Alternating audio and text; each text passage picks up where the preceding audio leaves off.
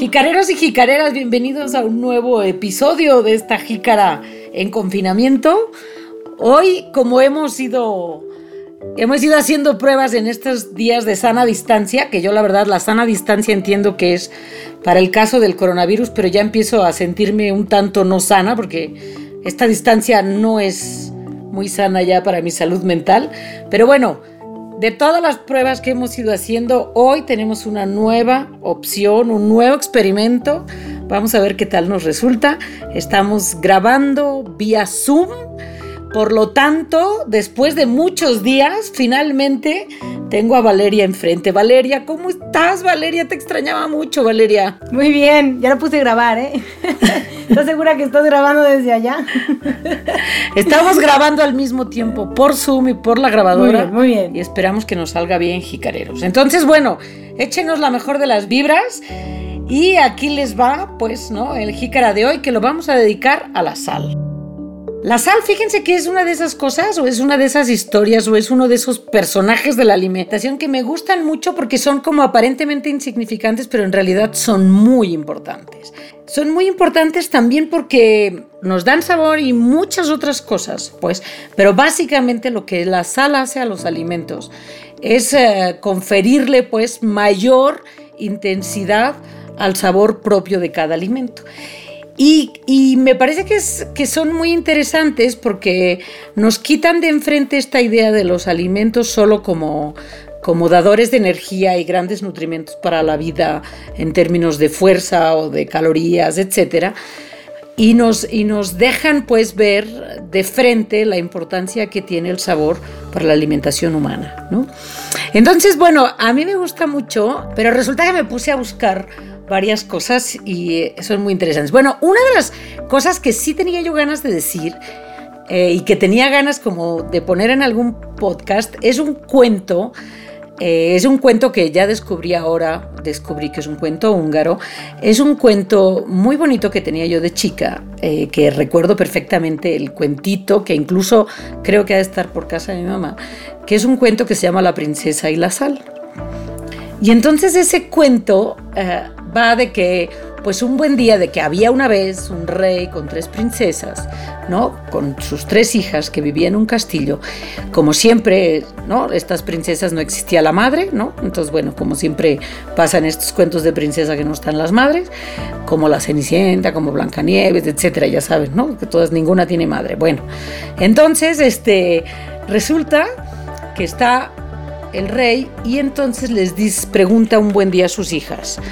A ver, díganme, hijas mías, ¿ustedes qué tanto me quieren? Y entonces la mayor de las, de las hijas le dice, yo te quiero tanto como el oro. Ay, el padre se siente todo orgulloso, ¿no? De saber esa cantidad de cariño que le tiene la hija mayor. La segunda hija le pregunta y le dice, ¿y tú, hija mía, qué tanto me quieres? Y ella dice, yo te quiero tanto como todas nuestras tierras y más allá de lo que podemos ver. Qué barbaridad, piensa el rey, ¿no? Qué barbaridad, yo me siento verdaderamente un hombre muy querido. Y la más pequeña de las hijas, cuando se le pregunta, le pregunta, ¿y tú, hija mía, qué tanto me quieres? Y ella le contesta, mire padre, yo lo quiero tanto como la sal.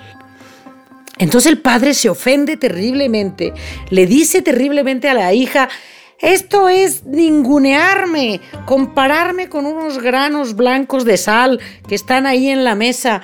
Desde luego que no voy a permitir que una hija mía tenga estos sentimientos hacia mí y la expulsa del reino. Total que ella se va del reino, expulsada, y encuentra trabajo como cocinera en otro reino.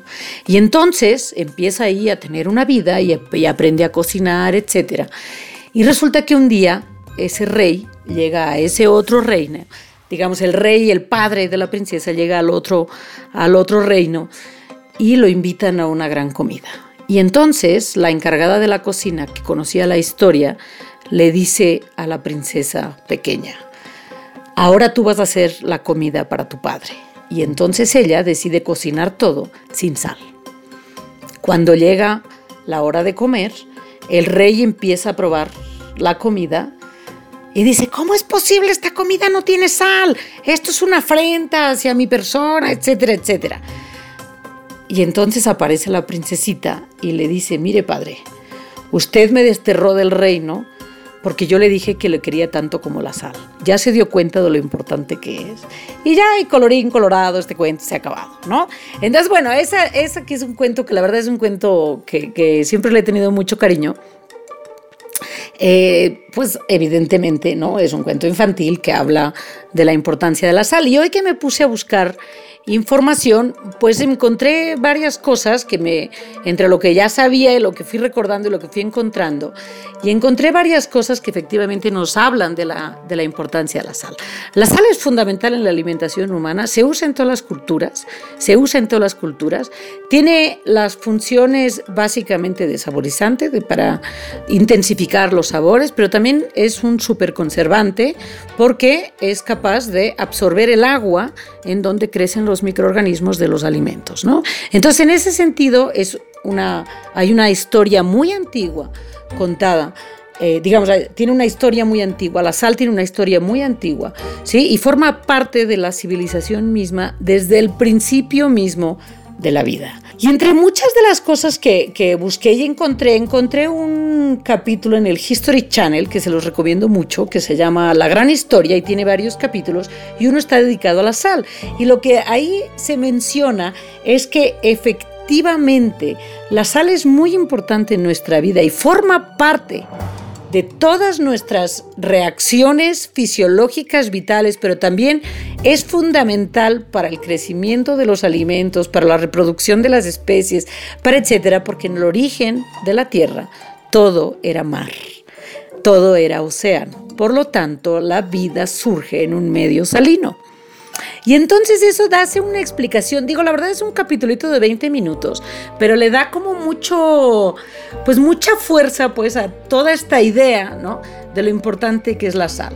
Muchos de nosotros hemos oído, ¿no? Mil veces la historia de que la sal era tan importante y tan apreciada que con la sal se pagaba a los soldados romanos y que por eso el, digamos, el dinero que se gana eh, de un trabajo se llama salario, que, es, que viene pues, ¿no? de ese origen latino, que es que los, a los soldados romanos se les pagaba con sal. Pero la sal en muchas culturas ha tenido esa función de pago y también en las culturas mesoamericanas, en las culturas, tanto en la cultura maya como en el centro de México, ¿no? La sal ha sido sumamente importante. México es un buen productor de sal, pero somos absolutamente soberanos en la producción de sal. Hay varios lugares importantes, como Guerrero Negro en Baja California produce sal, también Yucatán produce mucha sal, también obviamente, ¿no? En, uh, en uh, ¿cómo se llama? En la, en la zona del Istmo de Tehuantepec, que está, eh, hay varias salinas, que de hecho pasando en la carretera ahí se ven las salinas. En fin, se producen muchas, eh, se produce mucha sal y bueno, y hay un estudio muy famoso de, de los primeros arqueólogos mexicanos ya con formación profesional, eh, Miguel Otón de Mendizábal, que él hizo un estudio muy interesante y es el pionero de la arqueología de la sal. Porque las eh, minas de sal son lugares prioritarios para establecer asentamientos urbanos.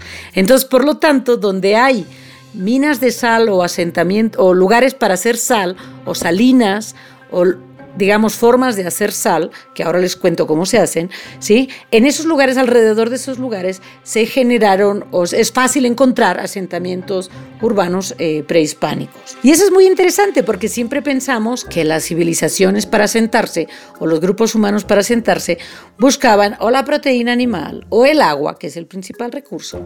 Pero hay toda una línea arqueológica sobre la búsqueda de los espacios donde se puede producir sal o donde puede ¿no? llegar, digamos, la sal de otros lugares. Entonces, bueno, eh, como vemos, pues históricamente, arqueológicamente, en términos de sabor, la sal ha sido muy importante en la civilización humana y sigue siendo muy importante. Ahora, hoy tenemos varias, eh, digamos, varias historias o varios, varios temas que son interesantes alrededor de la sal. Uno es que hoy se han puesto de moda la sal de diferentes lugares del mundo. Y entonces es muy interesante porque, bueno, la sal se puede obtener de diferentes maneras. Básicamente se obtiene eh, de, las rocas salinas, pues, ¿no? De donde se, digamos, se esculpe, se raspa y de ahí se saca sal, se le quitan las impurezas y se deja la sal. O bien se desecan ¿sí? Aguas salitrosas, digamos, ¿no? Se desecan y de ahí se obtiene sal, ¿no?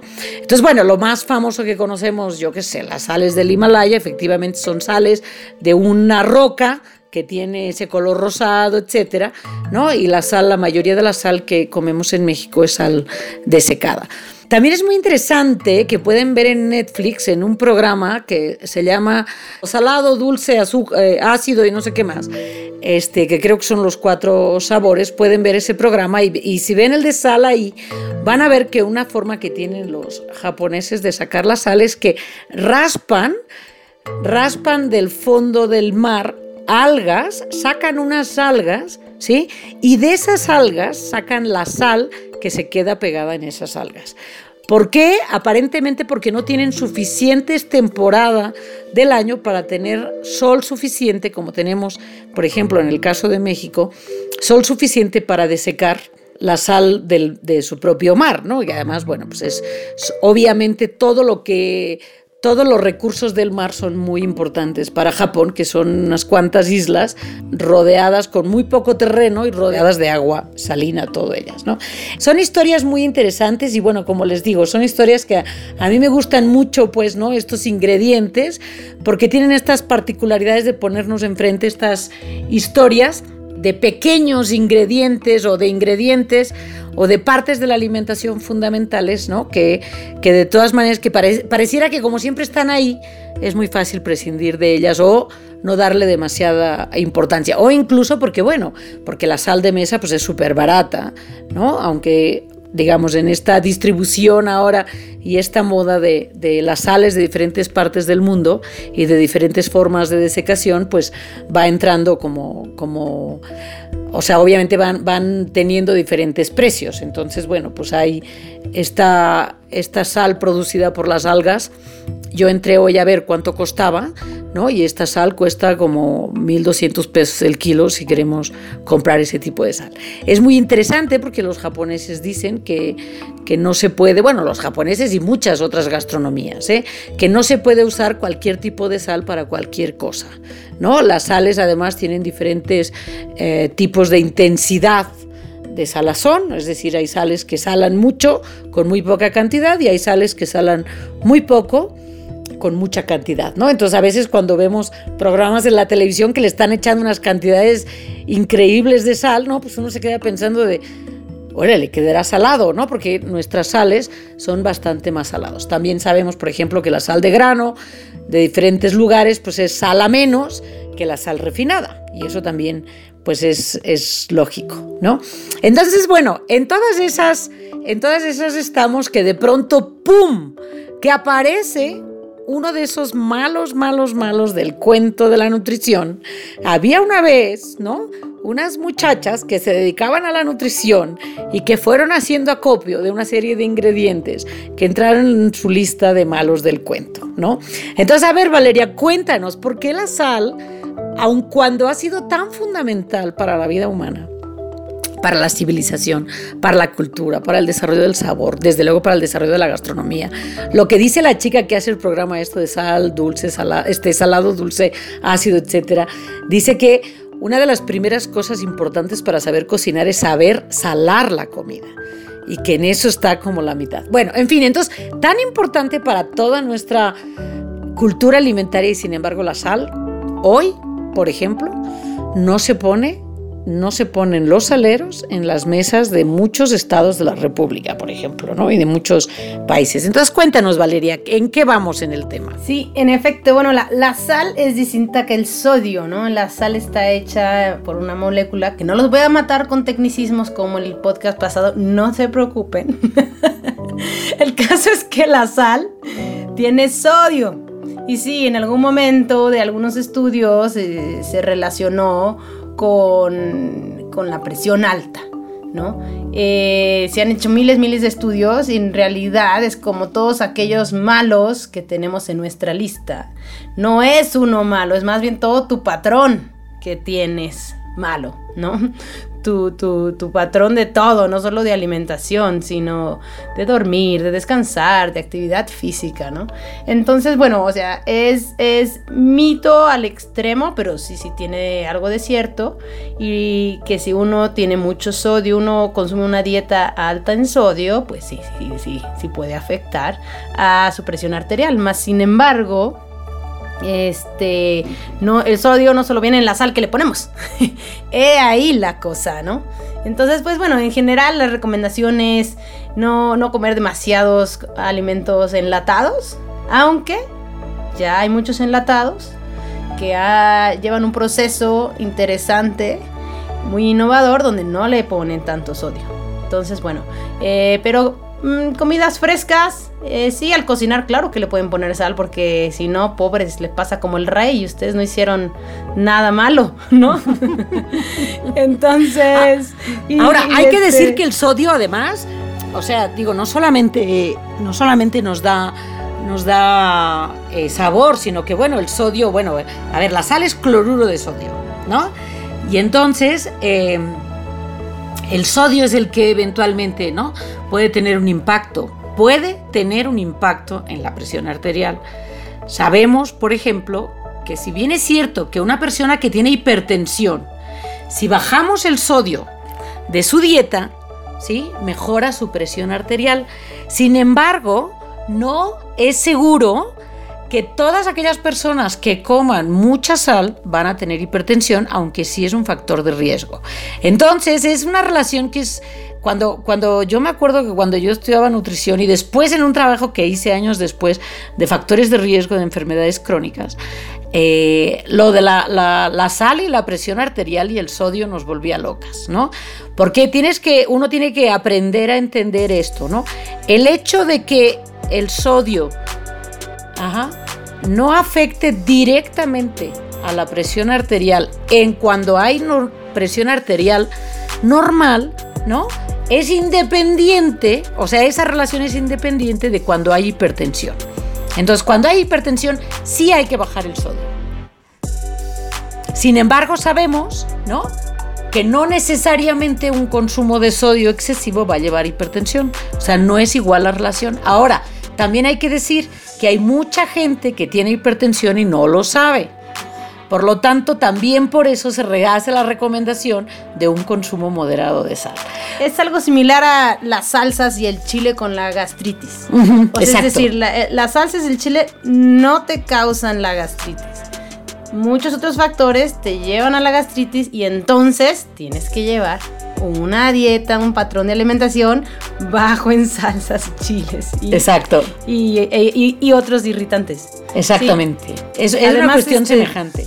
semejante. Entonces, ahora, de todas maneras, eso no quiere decir que podamos vivir sin sal, porque el sodio sí tiene una función muy importante en el organismo. Eso. ¿Sí? Y que por eso, eso también explica ¿no? O sea, por una parte tiene esta, eh, se explica esa lógica evolutiva, pero bueno, sí es importante, ¿no? Que sepamos eh, que, no podríamos vivir sin sal, porque el sodio efectivamente tiene una función importante, ¿no, Valeria? Eh, sí, definitivamente en positivo tiene, el, sodio tiene una función de absorción de líquidos, tal cual, o sea, la, el el agua eh, la absorbemos por una transportación ahí de minerales que, en el cual el sodio es básico. Entonces la absorción la eh, y a su vez la hidratación, la circulación, la digestión, también participa en la digestión. Y hace poco es simpático porque mi hija confunde el azúcar con la sal, ¿no? O sea, cuando las ve, ¿no? Y entonces me dice, oye mamá, ¿y la sal de energía? Me quedé pensando. Entonces me puse a leer un poco y la verdad es que, digo, la energía la hemos platicado tú y yo. Ese es otro tema de otro podcast, Miriam.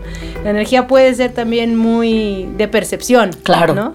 Entonces, bueno, acabé diciéndole que sí, ¿no? O sea, porque si tú consumes un sodio adecuado, la sal adecuadamente con tu alimento, pues, pues sí, ¿no? Te sientes bien y con energía para seguir. Claro, no tal cual la, relación con el azúcar, pero, pero sí. Y, y, este, quería hablar un poco de las sales del Himalaya. Sí. Eso, eso es muy divertido, porque sí, la percepción es de que Hoy tienen muchos minerales, igual que la, azúcar morena. Tienen muchos minerales y, porque viene de origen y no es tan refinada. Sí, sí, sí tiene otros minerales, no es tan refinada, pero para que logres obtener todos esos beneficios tendrías que consumir demasiada sal. Y entonces volvemos al punto uno, que todo con medida. Entonces mejor tengamos esos nutrimentos y esos minerales de, otras fuentes. Y pues sí, en realidad para, balancear el, consumo de sodio, volvemos al punto uno también, frutas y verduras, muchas, porque además tienen mucho potasio, que es el otro mineral con el cual se balancea el sodio.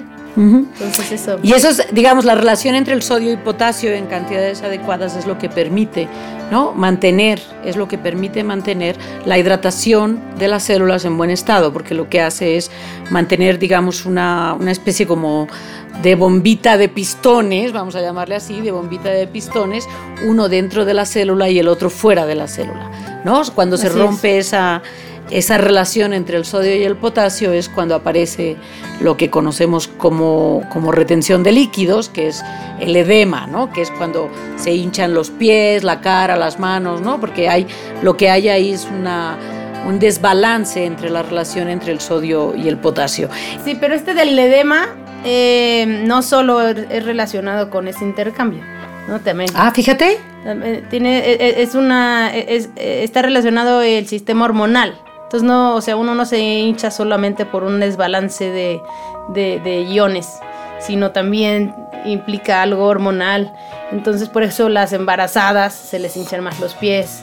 No, claro, también, o sea, sí, sí pasa, pero más en ciertas personas que otras. Por eso también a las mujeres nos pasa más que a los hombres, ¿no? Ah, ok. Porque está involucrado todo el sistema de, de, hormonas. Y tan mona, tan bonita que este me había quedado mi metáfora de los pistones y pues ya me la tumbó. no, Oye, otra cosa que sí es importante es que la sal, eh, ahora que es relevante los productos industrializados con determinada moderación, eh, un paso importante en la historia de la conservación de los alimentos es, la sal. Ya muchas veces en nuestra propia casa podemos hacer conservar eh, alimentos con sal. Sí, así es. debido, debido proceso. Sí, o sea, los principales este, conservadores en la historia de la humanidad han sido la sal y el azúcar, básicamente, y primero, y primero porque es mucho más antiguo, realmente la sal sí es ancestral, eh, el primero fue la sal. Entonces, bueno, una manera muy simple, pues, ¿no? De, transportar pescado y carne y guardarlo por, por mucho tiempo o por más tiempo, pues, eh, es justamente atascándolo de sal, ¿no? Y después se limpia y así se, digo, se deshidrata, desde luego, ¿no? Pero no le entran microorganismos y guarda eh, todas las, eh, el resto de las propiedades nutricionales, ¿no? Entonces es una, es una forma muy, muy antigua y efectivamente es el principio de los enlatados, básicamente, y de un montón de alimentos, eh, de alimentos procesados.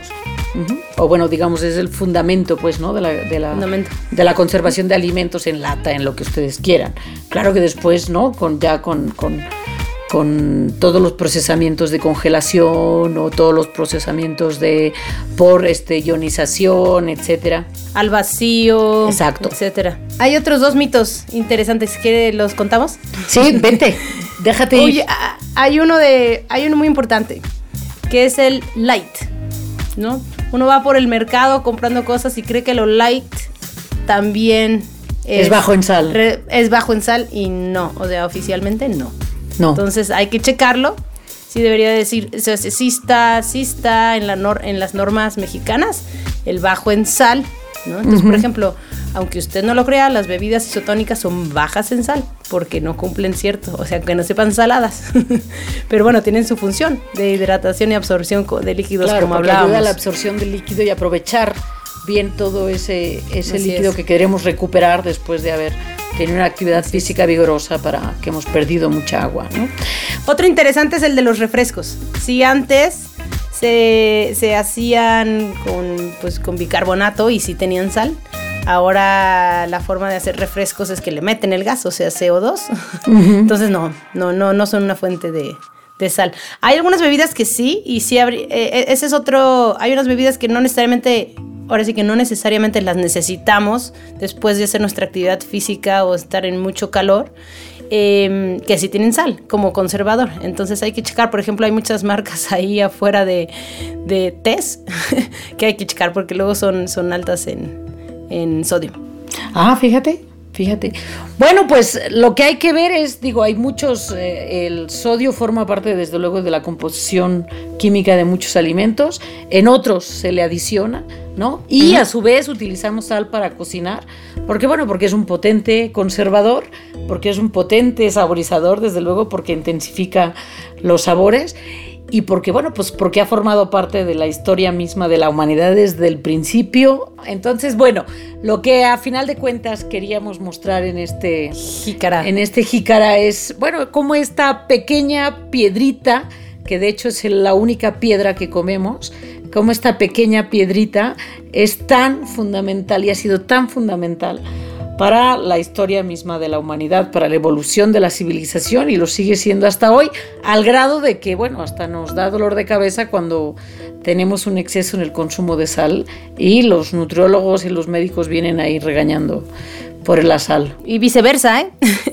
o sea, también aquí como nos gusta en Jícara decir y en Food Landscapes, que ningún extremo es bueno, ¿no? Así es. También, eh, por ejemplo, ustedes, como dices, no están para saberlo ni yo para contarlos, pero viene relevante. Yo al revés.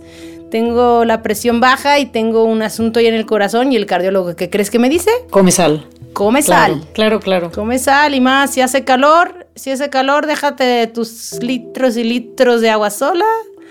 Te haces tu propio suerito, te eches una de esas bebidas isotónicas para, sí, Sí, sí, lo tenía así como cuando jugaba fútbol por horas bajo el sol, o sea, no había manera, me tenía que tomar mi bebida sí o sí.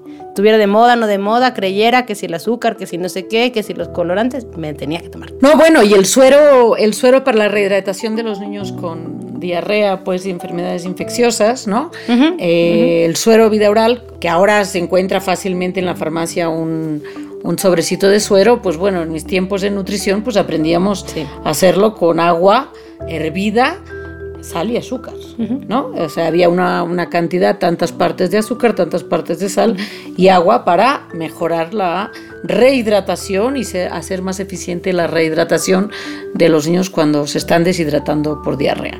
En fin, que da para mucho, ¿eh? Mucho. Da para mucho. Disfruten, vean esos programas que les digo, el del, el del History Channel, no tienen que ir al History Channel, Channel, no sé mi pronunciación, Channel, sino pueden encontrarlo en YouTube, el otro lo pueden encontrar en Netflix, pero hay un montón, un montón de historias y son muy interesantes. El cuento también de, la princesa y la sal también está en, en Google, lo encuentran, hay 300.000 versiones en cualquier cantidad de idiomas. Eh, entonces, pues nada, una, un poquito más para cultivarnos. Me parece muy bien. En este mundo jicarero de la comida. Nos vemos la próxima vez. Gracias, Valeria. Nos vemos. Qué gusto hacerlo en vivo y en directo. Sí. Un abrazo. Bye, bye. Besos, Igor. Bye.